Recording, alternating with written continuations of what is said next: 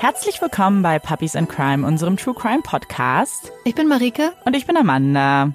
Diese Folge steht unter einem Motto und zwar beginnt heute damit unsere England-Woche bei Puppies and Crime. Das hat auch einen Grund, einen ziemlich coolen, der auch mit einer Information verbunden ist. Und zwar. Oh, ja. Spannung. Habe ich meinen Einstieg verpasst. Als wir ganz neu im Podcast-Game waren, also wir sind natürlich immer noch neu, aber als wir so, glaube ich, zwei Wochen dabei waren, haben wir eine Nachricht bekommen von Adrian von True Crime Deutschland. Der macht immer Bücher mit ganz vielen äh, True Crime Fallsammlungen und er hat uns gefragt, ob wir nicht Lust hätten, ein, zwei Fälle beizusteuern. Und dann haben wir gedacht, ja, machen, machen wir. wir. genau. Das heißt, ihr könnt in dem Buch zwei Fälle von uns finden. Einen werden wir heute schon mal mit euch teilen und wir haben noch ein ganz cooles Angebot für euch ausgehandelt bzw. angeboten bekommen vom Adrian.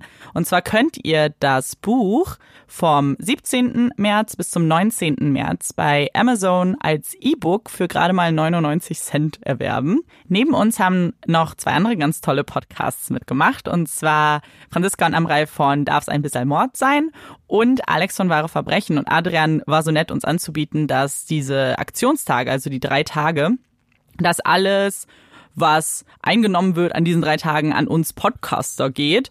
Und Marike und ich haben uns überlegt, dass wir das Geld aber ganz gerne spenden möchten. Und zwar an eine Tierschutzorganisation, also etwas, was Olafs Freunden und Verwandten und anderen Tieren zugute kommt. Wir möchten euch da aber auch ganz gern mit einbinden. Wenn ihr eine Organisation habt, an die ihr glaubt, vielleicht auch etwas, wo ihr euch selber mit engagiert, dann schreibt uns das ganz gerne, denn wir haben uns jetzt noch nicht festgelegt, wohin das Geld gehen soll. Das heißt, schreibt uns ganz gerne entweder über Instagram, Facebook, wir haben auch eine E-Mail-Adresse, das ist puppiesandcrime at gmail.com. Wir möchten das wirklich für alle zugänglich machen und wir nehmen euch dann natürlich auch mit, wenn wir spenden und wenn wir uns entschieden haben, an wen das Geld geht. Genau. Und ohne viele weitere Worte zu verlieren, wird Amanda jetzt direkt mit dem Fall aus dem Buch einsteigen. Es ist Anfang der 2000er Jahre in den Randbezirken von London. Eine Zeit, die das gesamte Land in Schrecken versetzt. Amanda Jane Dowler, genannt Millie, ist am 25. Juni 1988 geboren und ist 13 Jahre alt, als sie verschwindet. Sie lebt in Walton on Thames, Surrey, Großbritannien. Am 21. März 2002 verlässt Millie gegen 15.07 Uhr die Heathside School und geht mit einer Freundin zum Bahnhof. Die Mädchen steigen am Bahnhof Walton on Thames aus. Das ist eine Station vor ihrer üblichen Haltestelle, denn sie wollten noch zusammen essen gehen im Bahnhofscafé. Millie ruft gegen 15.47 Uhr ihren Vater an. Sie sagt ihm, dass sie sich jetzt bald auf den Weg machen würde und in einer halben Stunde zu Hause sein würde. Die Mädchen verlassen das Café gegen 16.05 Uhr. Millie tritt den Heimweg alleine an. Wenige Minuten später wird sie von einer Freundin ihrer Schwester gesehen. Sie lacht, sie winkt ihr zu. Niemand wusste, dass Millie nicht nach Hause kommen würde. Nie mehr. Um 19 Uhr wird Millie als vermisst gemeldet. Eine landesweite Suche nach ihr beginnt, mit hunderten Polizisten und Hubschraubern, die Felder, Straßen und Flüsse durchsuchen. Als eine Woche später immer noch jede Spur von Millie fehlt, geht die Polizei davon aus, dass Millie nicht entführt worden sei, sondern aus eigenen Stücken entlaufen ist. Denn es gab keine Hinweise, keine Zeugen, die eine Gewalttat beobachtet haben oder eben Hinweise gefunden haben, die darauf schließen lassen. Aber läuft man einfach weg, mit 13 Jahren, ganz alleine, ohne Freunde, ohne Familie, und würde man nicht zumindest eine Nachricht hinterlassen, Wertgegenstände mitnehmen, alles Fragen, die sich auch Millis Eltern stellen und weshalb sie nicht an diese Theorie der Polizei glauben. Denn wie gerne würden sie darauf hoffen, dass Millie nur weggelaufen ist. Dass sie im nächsten Moment an der Tür steht, ihre Eltern umarmt und sich entschuldigt, weil sie ihnen solchen Kummer bereitet hat. Mhm. Doch die Tür bleibt geschlossen. Niemand klopft. Viele Monate lang nicht. Am 18. September 2002 entdecken Pilzsammler in der Nähe von Hampshire, also dem Ort, wo Millie gelebt hat, nackte menschliche Überreste.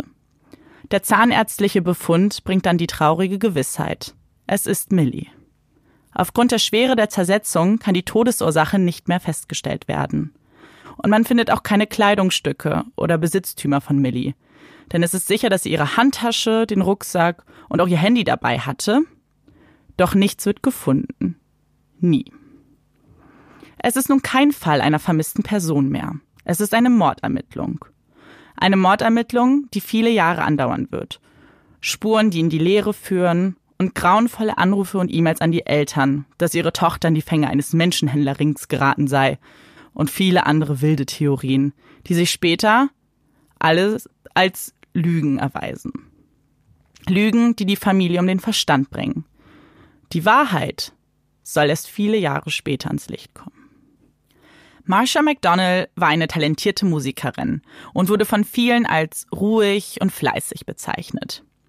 Vor Beginn ihres Studiums wollte die junge Frau noch nach Australien reisen, ihr Leben genießen, bevor es dann bald auch in die Arbeit gehen würde. Die 19-Jährige war auf dem Heimweg. Sie war mit Freunden in einem Kino verabredet, sie haben sich einen Film angeschaut und sie fährt mit dem Bus nach Hause. Es ist der 111er Bus. Dort wird sie angefallen, angegriffen mit einem stumpfen Gegenstand von hinten und mehrmals am Kopf verletzt. Nur wenige Meter vor ihrem Zuhause überlässt der Täter sie dem sicheren Tod. Und Marsha erlag ihren Verletzungen nur zwei Tage später im Krankenhaus. Die Polizei steht wieder vor einem Rätsel, denn wieder gibt es keine Zeugen und auch keine Beweise. Nach der Autopsie wird vermutet, dass es sich bei dem stumpfen Gegenstand um einen Hammer handeln könnte. Die meisten Morde werden von einem Menschen begangen, den das Opfer kennt. Doch wenn man sich Marsha, ihre Familie und auch das Umfeld anschaut, finden sie niemanden. Es ist äußerst selten, dass es sich um eine fremde Person handelt. Doch in diesem Fall muss es ein solcher seltener Fall sein. Ist ein irrer Killer in den Straßen Londons unterwegs? Kate Sheedy, damals 18 Jahre alt, wurde angefahren, als sie am 28. Mai 2004 die Straße in der Nähe eines Gewerbegebietes in Isleworth überquerte.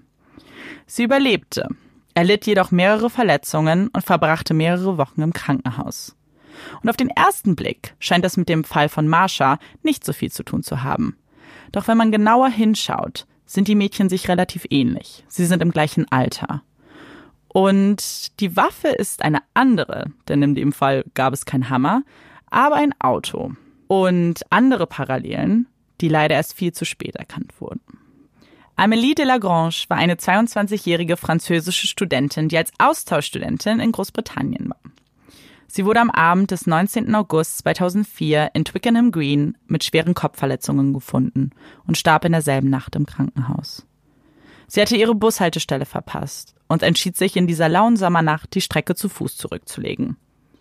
Hätte sie nur zehn Minuten auf den Bus gewartet, wäre sie im Täter vielleicht nicht in die Hände gelaufen. Was zunächst nur ein Verdacht war, wird nun Gewissheit. In London ist ein Serienkiller unterwegs.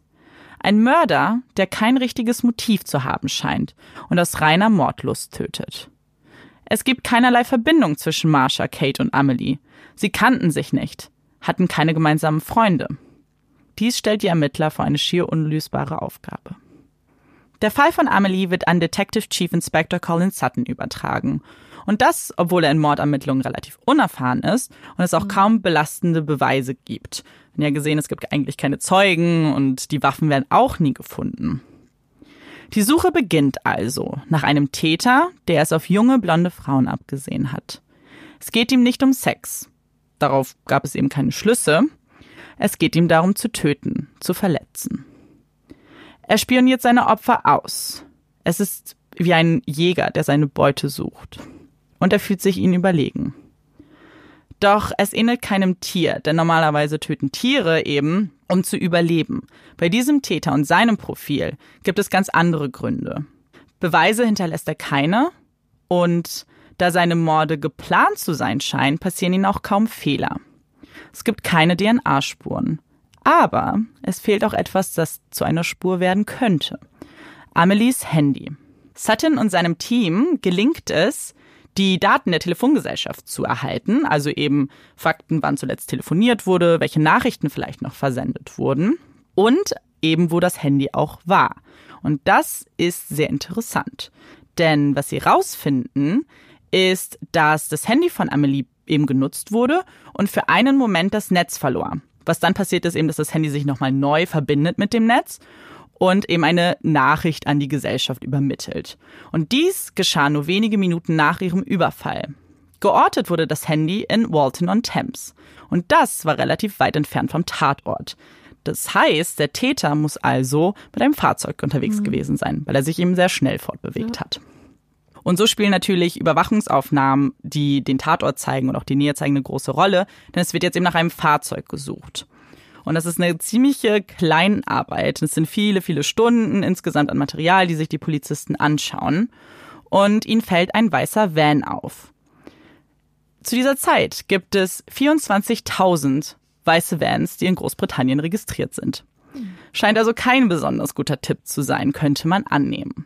Aber der Instinkt des Inspektors sagt ihm, dieser Spur nachzugehen. Deshalb sieht er in der Einzelhinweisakte nach und dort findet er eine Aussage. Weißt du, was eine Einzelhinweisakte ist? Die Akten, wo alles gesammelt wird, was von einzelnen Personen als Hinweis eingereicht wird? Genau, so in etwa. Ist relativ simpel, aber es ist ganz interessant, weil da eben alles drin steht. Also alle möglichen Aussagen, die jemals getroffen werden, die vielleicht auch als unwichtig schon deklariert wurden.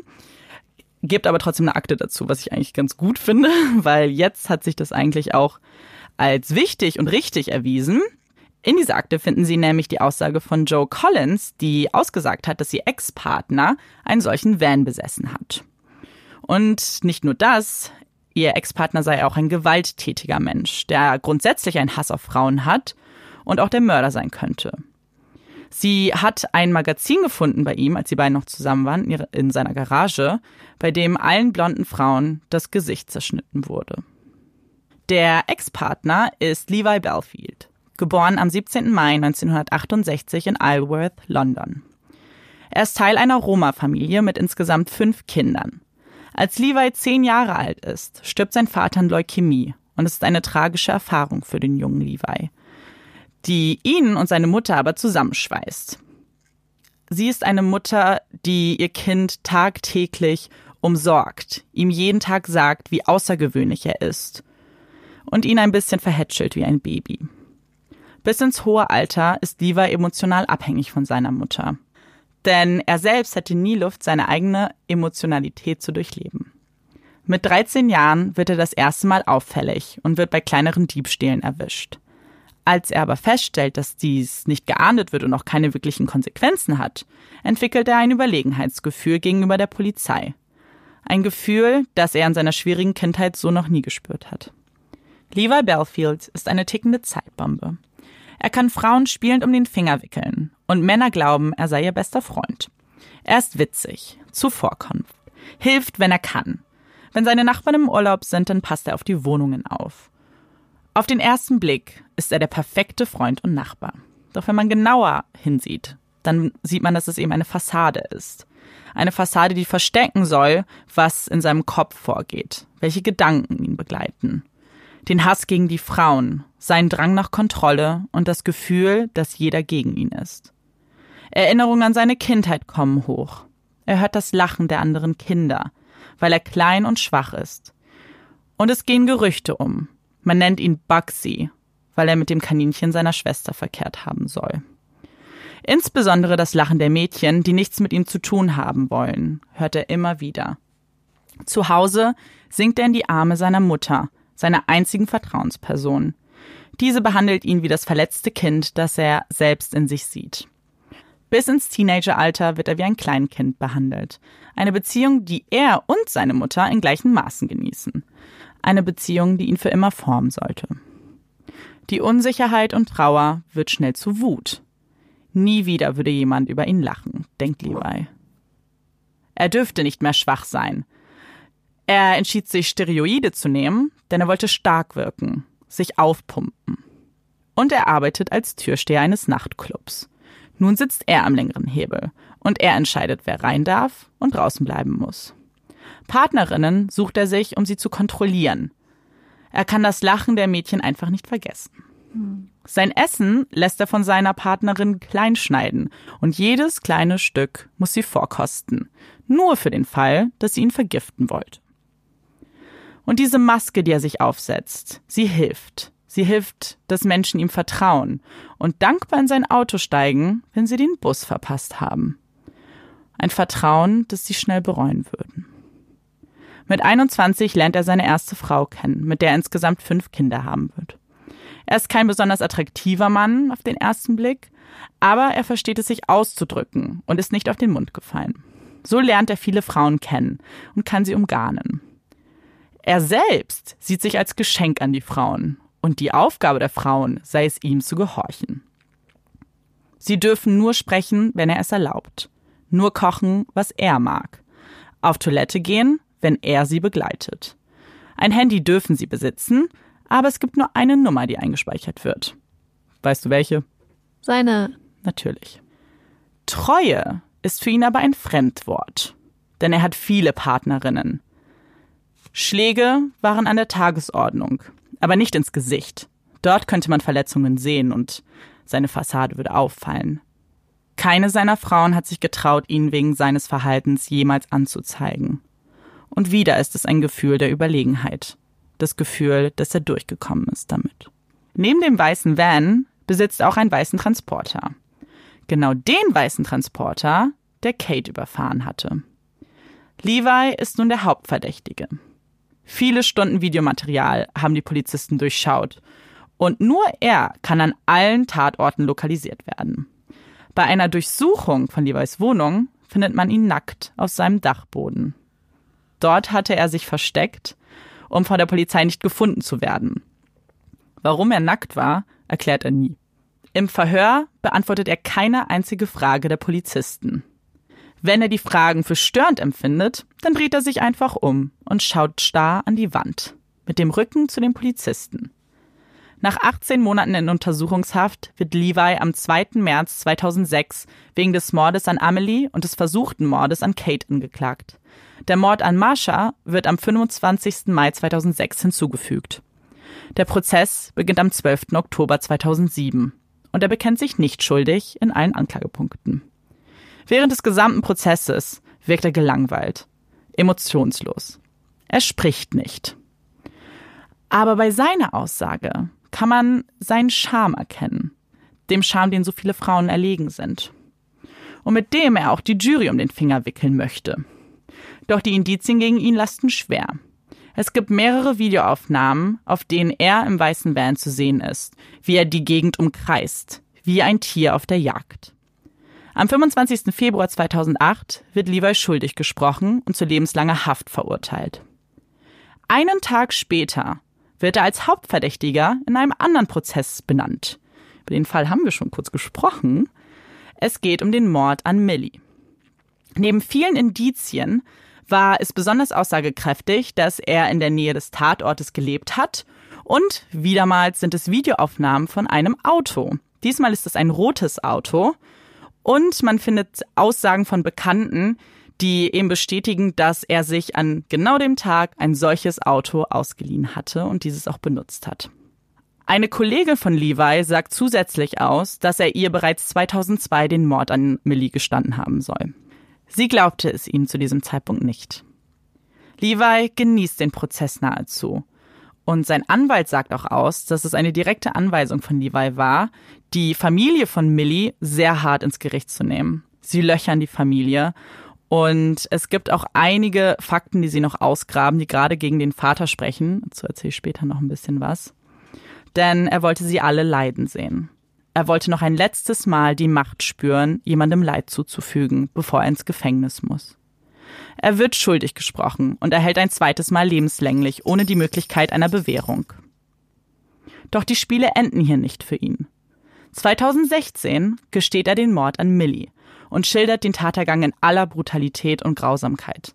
Er erwähnt viele, viele Details, die die Familie verstören und vor allem auch die letzten Stunden von Millie beschreiben, mit welchem Terror und welchem Schmerz sie wahrscheinlich zu kämpfen hatte. Mhm. Dieses Geständnis nimmt er kurz darauf wieder zurück. Es fühlt sich für die Familie von Millie so an, als ob er sie ein zweites Mal getötet hätte. Andere Mitinsassen sagen außerdem aus, dass er während seiner Inhaftierung andere Vergewaltigungen, Morde gestanden hat und auch Polizei Hinweise gegeben hat. Es gab aber keine Spuren, die eben darauf ja gefunden wurden an den Örtlichkeiten. Und später hat Levi auch all diese Aussagen bestritten. Und wahrscheinlich war es wieder ein Spiel, um anderen Familien Leid hinzuzufügen. Levi lässt sich auch zu dem Wort evil umformulieren. Und viele würden zustimmen, wenn man sagt, dass Levi das Böse ist, sagt seine Ex-Freundin Joe. An diesem Punkt endet die Geschichte im Buch. Denn das sind die Fakten, das ist, was bestätigt wurde. Es gibt aber auch noch ein paar Theorien, die eben das sind, Theorien, über die wir vielleicht jetzt kurz sprechen können. Uh. Ja. Was mich tatsächlich sehr irritiert hat bei der Recherche und auch als wir das Buch geschrieben haben, ist der Fakt, dass bei Millie am Anfang davon ausgegangen, dass bei Millie davon ausgegangen wurde, dass sie weggelaufen ist, dass eben erstmal keine, ja, kein Verbrechen im Fokus stand. Und dann dachte ich mir auch, warum? Hm. So genau? weil sie war immer noch 13, minderjährig. Läuft man dann einfach weg? Deswegen haben wir die Fragen auch gestellt. Und da gab es nämlich tatsächlich einige Hinweise, die darauf haben schließen lassen, dass Millie von zu Hause weggelaufen ist. Und zwar schien Millie gar nicht so glücklich gewesen zu sein, wie die meisten gedacht haben.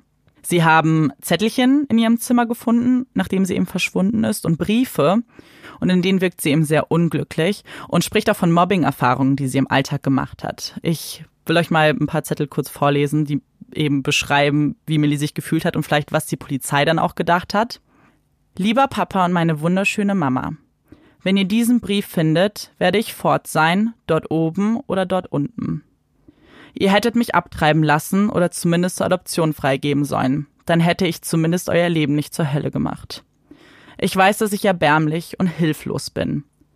Unterschrieben ist der Brief mit Eure kleine Enttäuschung, Amanda. Das fand ich ganz schlimm. Keiner der Briefe hat jedoch ein Datum und es lässt sich auch nicht wirklich sagen, wie alt diese Briefe und Zettel schon sind. Deswegen kann eben nicht mit Gewissheit gesagt werden, wie ihr Zustand kurz vor dem Verschwinden war. Äh, und im Nachhinein wissen wir ja auch, dass sie nicht weggelaufen ist. Zu dem Zeitpunkt war es aber auch wahrscheinlich. Es gab aber noch einen Grund. Und zwar wurde berichtet, dass Millie kurz vor ihrem Verschwinden auf dem Computer, dem Familiencomputer, die große Pornosammlung ihres Vaters gefunden haben soll. Und es gab eben die Theorie, und das hat Levi dann später im Prozess eben auch dem Vater vorgeworfen, dass sie so schockiert von dieser Pornosammlung gewesen ist, dass sie ihren Vater daraufhin gehasst hat und weglaufen wollte. Daraufhin hat der, der Vater wurde auch darauf angesprochen. Er, er wurde gefragt, sind Sie auf irgendeine Weise verantwortlich für Millis Verschwinden? Und darauf antwortete er, die einzige Möglichkeit, dass ich dafür verantwortlich sein kann, ist, dass sie einen Teil meiner Sammlung gesehen hat und sich dazu entschlossen hat, wegzulaufen.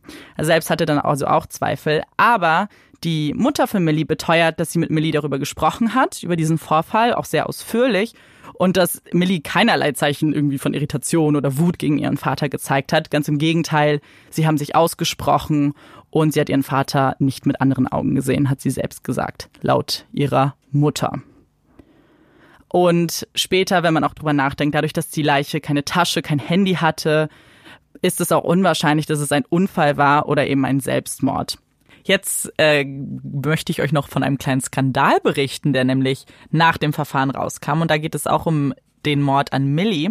Und zwar kam da raus, dass Journalisten zu dem Zeitpunkt eben berichtet haben, als Millie noch verschwunden ist, also bevor der Prozess angefangen hat und es Hinweise gab, scheinbar geschafft haben, auf ihre Voicemail Zugriff zu kriegen. Also sie haben sie gehackt, wahrscheinlich illegal, und das ist jetzt erstmal vielleicht ein kleiner Skandal. Der große ist, dass sie gehofft haben, dass neue Nachrichten auf dieser Voicemail eingehen, vielleicht vom Täter oder mit Hinweisen, und deswegen alte Nachrichten gelöscht haben, aktiv. Und das haben die Eltern tatsächlich gesehen und hat noch gedacht, und das war 72 Stunden nach dem Verschwinden, und gedacht, dass sie noch lebt und das selber gelöscht hat. Oh nein. Also, das hat ganz oh. große Runden auch gedreht tatsächlich. Stand sehr in der Kritik. Und Natürlich. Zeitung, die das eben auch gemacht hat, hm. ähm, ja, wurde sehr angegriffen von der Natürlich. Bevölkerung, verständlich.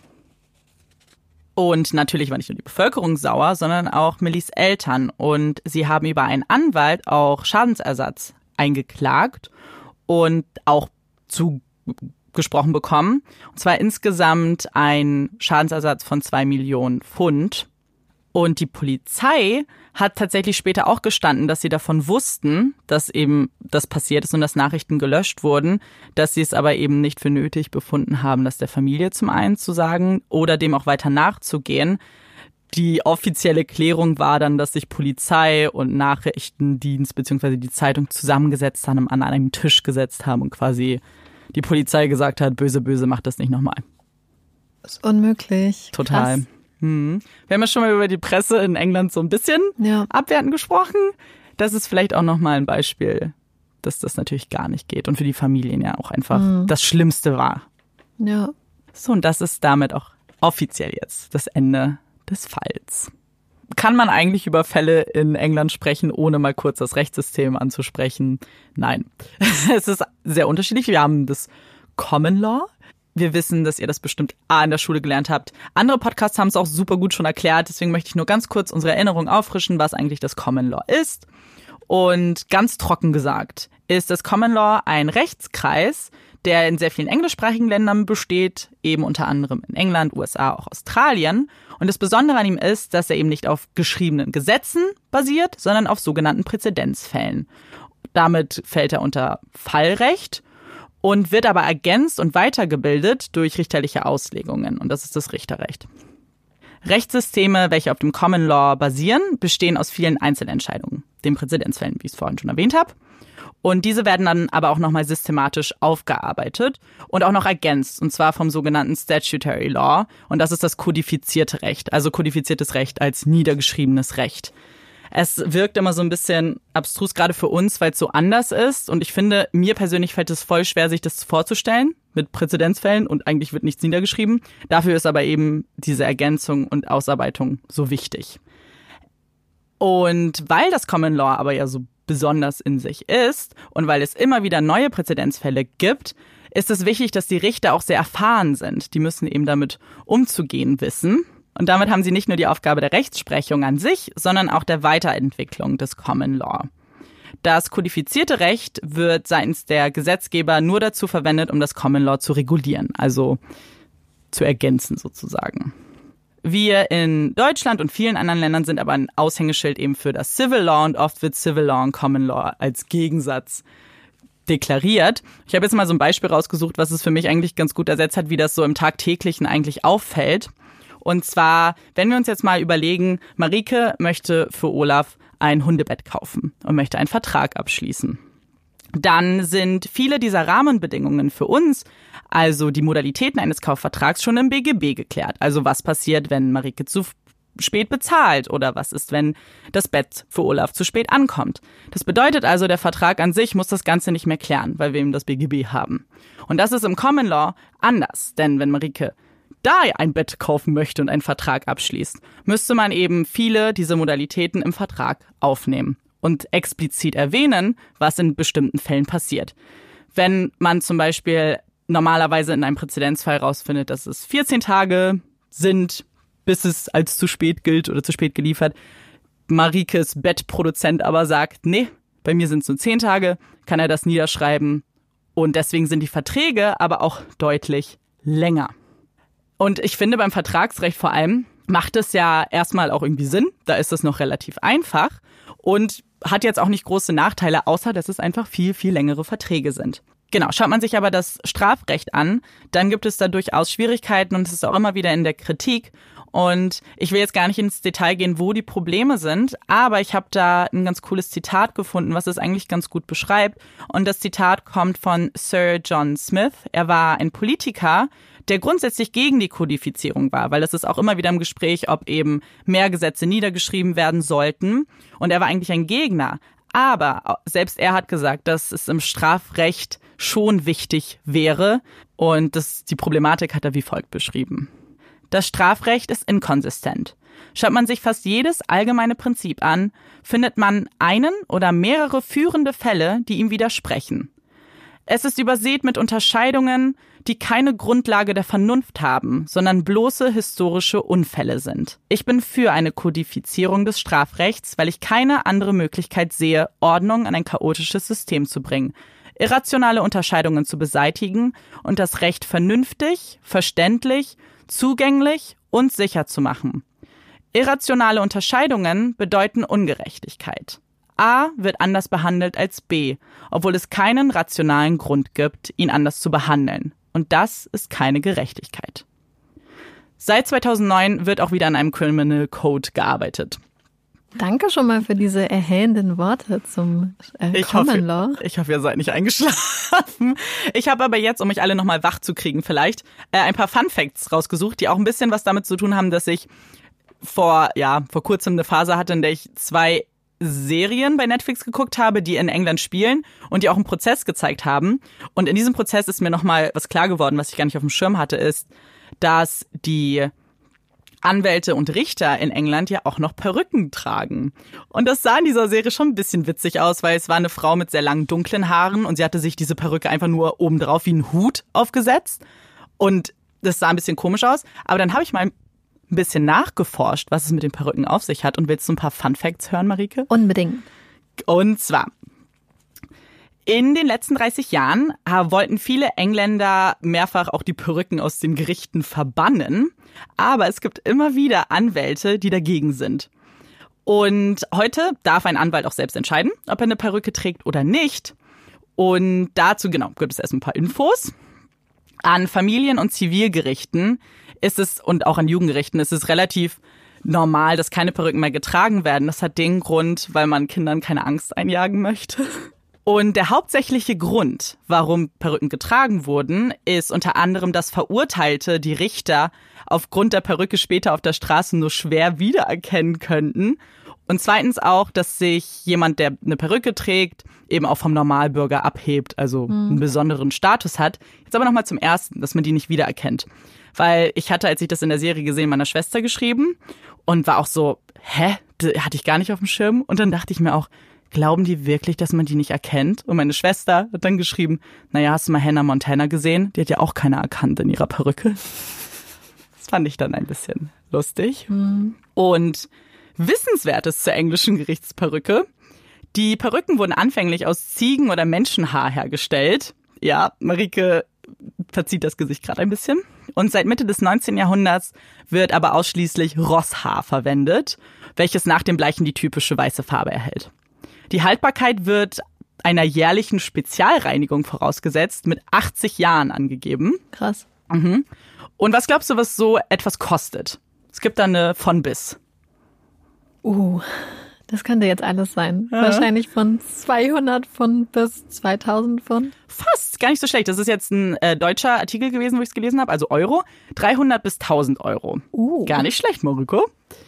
Und meist werden aber Perücken aus zweiter Hand gekauft. Nicht nur, weil es vielleicht günstiger ist, aber auch, weil sie eine gewisse Patina angesetzt haben.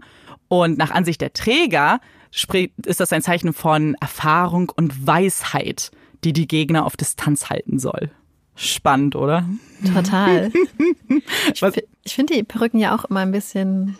Sie sehen halt wirklich auch sehr alt aus meistens. Und dann stelle ich mir immer vor, dass die aus so einem staubigen Schrank Ja. kommen. Und ähm, hätte ich auch nicht so viel Lust, da, zu die, die sich aufzusetzen, oder? Ja. Ich weiß auch nicht. Ich hatte, ja, ich hatte mir wirklich keine Gedanken darüber gemacht, dass das noch so gang und gäbe ist. Fand ich dann aber sehr erleuchtend. So, bevor wir jetzt zum nächsten Punkt der Tagesordnung, nämlich der Puppy Break übergehen, habe ich tatsächlich noch eine Sache, über die ich mit Amanda reden möchte. Denn ich habe gerade, während Amanda den Fall vorgetragen hat, ganz sneaky mal auf mein Handy geguckt und mir Fotos von Levi Balefield angeguckt und von seinen Opfern. Und ich fand es total krass, denn ich habe ein Bild gesehen Mhm. und es waren alle Opfer da Ja. drauf, aber ich habe gar nicht erkannt zuerst, dass es unterschiedliche Menschen sind, weil die Ja. alle, ich dachte, es wären verschiedene Fahndungsfotos der gleichen Person, zumindest sah es Ja. auf den ersten Blick so aus. Und dann habe ich weiter runtergescrollt und dachte so, oh, das ist ja voll das junge Opfer, bis ich gemerkt habe, dass es Levi's Schulfoto ist. Ja. Und er als Kind ein ganz ähnliches Gesicht hatte irgendwie wie seine späteren Opfer. Wir haben das gerade nochmal Ja, verglichen und ich fand das total. ganz gruselig. Er wurde ja auch hauptsächlich ausgelacht, weil er ja so schmal und schmächtig irgendwie war. Vielleicht sah er auch wirklich aus wie ein Mädchen und wurde deswegen viel ausgelacht. Ich denke, das ist auch wieder, wie bei vielen unserer Fälle, so ein langer Weg von Trauma, der immer, immer weiter ja sich aufbaut und eben Ja. aufbauscht und immer mehr Probleme und ja, einfach so Beziehungen, familiäre Beziehungen, die sehr schwierig sind.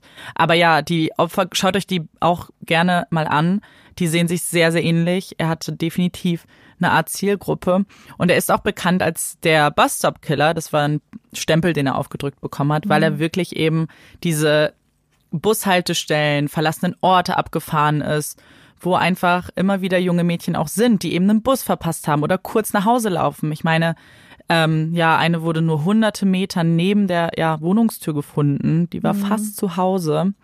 Was ich auch noch nicht erwähnt habe, im Gefängnis, beziehungsweise kurz erwähnt habe, dass er ja im Gefängnis auch noch seine Spielchen weitergespielt hat. Und es war immer wieder auch eine Rolle, die er gespielt hat. Zum Beispiel, er ist auch dann dem, ähm, ist zum Islam konvertiert, hat jetzt auch einen na äh, neuen Namen. Er ist jetzt unter Yusuf Rahim in, äh, inhaftiert. Äh, er hat sich auch einmal versucht umzubringen, auch sehr dramatisch. Er wollte sich ertränken im Klo. Es ist einfach immer wieder eben sehr viele Extreme, die hier stattfinden bei ihm als Charakter. Und ja, ist einfach eine Person und ein Charakter, der sehr schwierig ist und für die Geschichte von England auch als der brutalste Serienkiller, mhm. ja, in die er eingegangen ist. Ist denn eigentlich bei ihm einmal eine Persönlichkeitsstörung oder sowas diagnostiziert worden? Es war tatsächlich schwierig, jetzt ein psychologisches Profil mit seiner Hilfe zu erstellen, denn er hat sich ja die ganze Zeit sehr unkooperativ gezeigt. Er hat ja mit den Polizisten fast gar nicht gesprochen, gerade bei den Verhören, aber auch später sich nicht besonders ja äh, gewillt gezeigt. Aber es gab natürlich einige Psychologen, die sich das Ganze näher angeschaut haben, die auch auf jeden Fall gesagt haben, dass er narzisstische Züge hat, eine Art Kontrollzwang und auch Bindungsstörung. Das ist ja relativ deutlich, auch wenn man sich seine Kindheit anschaut, eben, das sagen auch viele Psychologen, dass das ihn geprägt hat. Eben die Mutter, die ihn so verhätschelt hat und eben nie Konsequenzen aufgezeigt hat. Und dann aber diese Verlustangst, die ja auch mit, ja, durch den Tod seines Vaters irgendwie nochmal entfacht wurde. Und das hat sich ja nur weitergespiegelt oder entwickelt mit dem Verhalten gegen die Frauen, die ihn nie verlassen durften. Und sein gesamtes Verhalten war eben auch dem ausgerichtet, dass Menschen ihn nicht verlassen. Puppy Break! Woo!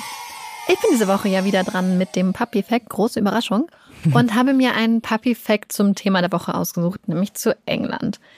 Für die von euch, die es nicht wissen, die Mama von Olaf ist ein Cavalier King Charles Spaniel und die kommen zwar ursprünglich aus Frankreich, sind aber irgendwann im 15. Jahrhundert nach England übergeschifft worden und dort hat der König Charles II.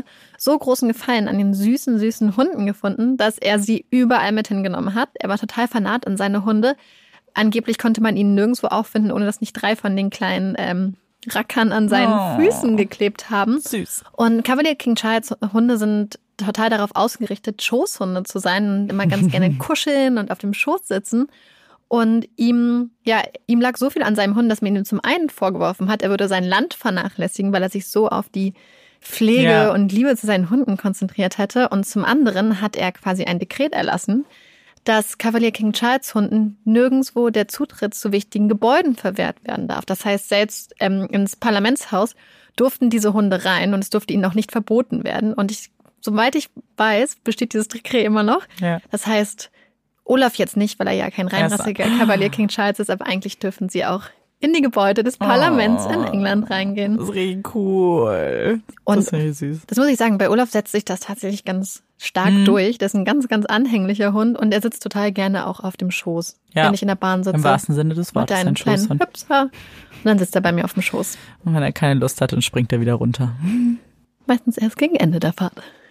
Amanda, hast du denn diese Woche eine Empfehlung für uns? Aber selbstverständlich. Und weil es ja auch eine England-Folge ist, hat es auch was mit England zu tun. Und ihr lernt auch ein bisschen was über mich noch. Und zwar habe ich seit meiner Jugend eine sehr unerklärbare Faszination mit der Figur Sherlock Holmes. Und deswegen war es nur eine Frage der Zeit, bis ich einfach Sherlock Holmes empfehlen muss. Und vielleicht ärgere ich mich auch noch, weil ich damit ja viele Dinge auf einmal empfehle. Denn es gibt eine extrem gute Serie namens Sherlock, die sehr, sehr gut ist, die ich euch empfehlen kann. Filme von Sherlock Holmes, die auch sehr gut sind. Aber jetzt explizit geht es mir auch um die Bücher und die Geschichten. Wenn ihr mal reinlesen wollt, es gibt einige Kurzgeschichtensammlungen von und mit Sherlock Holmes, äh, die sehr, sehr gut zu lesen sind, relativ einfach auch und da so ein bisschen ja einen Einstieg geben. Es gibt viele Geschichten, die sehr ja, ausführlich sind. Die Bücher sind ein bisschen dicker.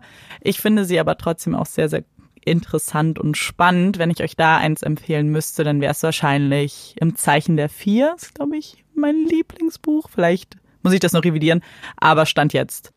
Ich habe auch eine Empfehlung diese Woche. Und sie hat auch was mit England zu tun. Und zwar möchte ich euch die Serie Broadchurch empfehlen. Wahrscheinlich kennen die meisten von euch sie vielleicht schon.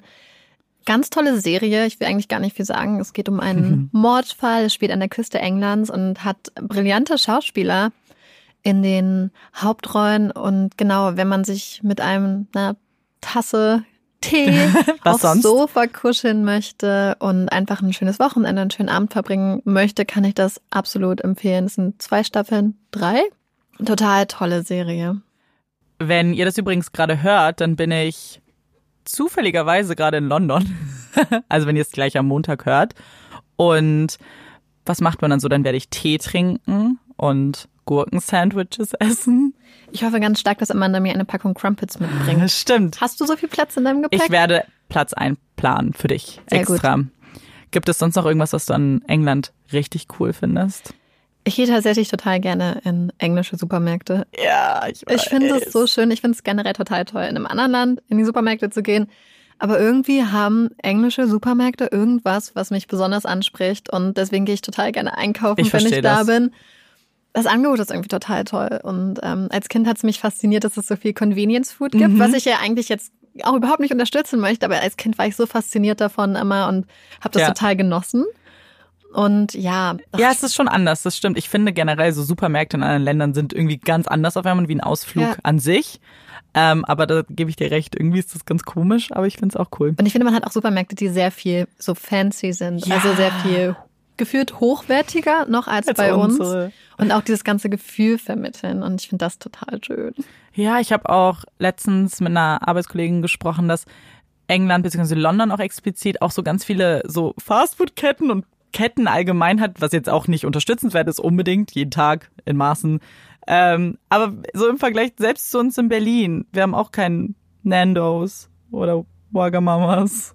Diese ganzen coolen Essensläden. Schon traurig. Ja, ist gut für den Geldbeutel, würde ich behaupten. Das stimmt.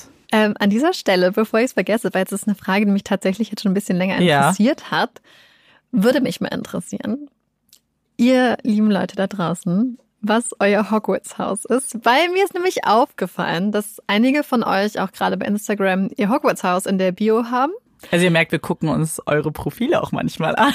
Genau, und ich finde das total spannend. Und Amanda und ich haben neues den Test gemacht, ja. wer wir sind. Also ich glaube wahrscheinlich auch schon zum 15. Zum 15. Mal. Ich wollte gerade sagen, ich kriege auch relativ häufig das Gleiche. Also ich, ich bin mittlerweile safe.